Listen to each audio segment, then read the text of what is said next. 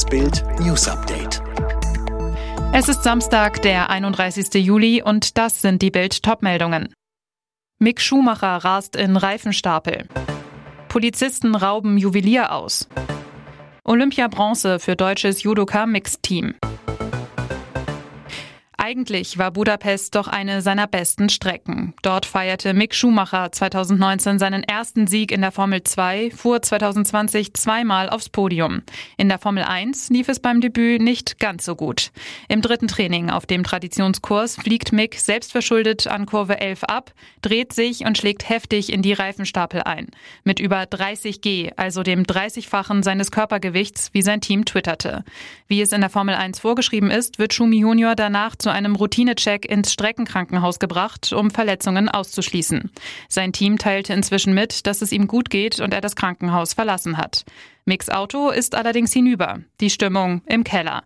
Zwar steigt der Sohn von Michael Schumacher unverletzt aus, doch zuvor funkt er noch enttäuscht. Es tut mir leid, Jungs. Ich weiß, was das heißt. Normalerweise rasen Polizisten mit Blaulicht zum Tatort. Aber nicht Felix B. und sein Kollege David S. Sie flüchteten mit Blaulicht nach einem spektakulären Raubzug. Seit gestern stehen die beiden inzwischen wegen psychischer Probleme früh pensionierten Polizisten aus Hamburg und Berlin deshalb vor dem Landgericht Bamberg. Die Tat? Bei einer Probefahrt am 15. Januar dieses Jahres waren die Männer mit einem BMW rückwärts ins Schaufenster eines Bamberger Juweliers gedonnert. Mit einem Beil hatten sie Vitrinen zerschlagen, Schmuck und Edelsteine im Wert von 200.000 Euro zusammengerafft. Dann waren die Gangster mit einem zweiten Wagen und Blaulicht einfach davongerast. Vier Tage nach dem Bruch Festnahme in Berlin beim Verkauf eines zuvor geraubten Handys. Bs Nummer war in der Bamberger Funkzelle geortet worden. Sein eBay-Konto hatte den Ermittlern Ort und Zeitpunkt der Übergabe verraten. Den geständigen Räubern drohen bis zu 15 Jahre Knast. Ihre Pensionsansprüche werden sie wohl auch verlieren. Corona-Tests sollen im Herbst in Deutschland nicht mehr kostenlos sein. Das hat Bild aus Regierungskreisen erfahren. Hintergrund ist, dass inzwischen genug Impfstoff da ist, dass sich jeder impfen lassen kann. Nur die Dauer bis zur Zweitimpfung soll jetzt noch abgewartet werden.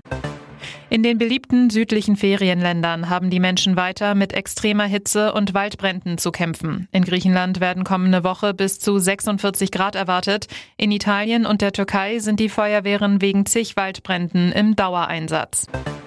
Der niederländischen Polizei ist ein spektakulärer Schlag gegen den Rauschgifthandel gelungen. Nach eigenen Angaben entdeckten die Ermittler das vielleicht größte Drogenlabor in der Geschichte des Landes. Es habe die Kapazitäten zur Herstellung von über 100 Kilo synthetischer Drogen pro Tag.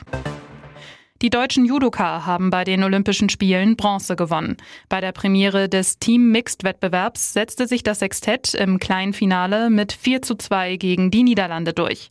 Für den Deutschen Judobund sind es in Tokio damit insgesamt drei Medaillen, zwei mehr als in Rio.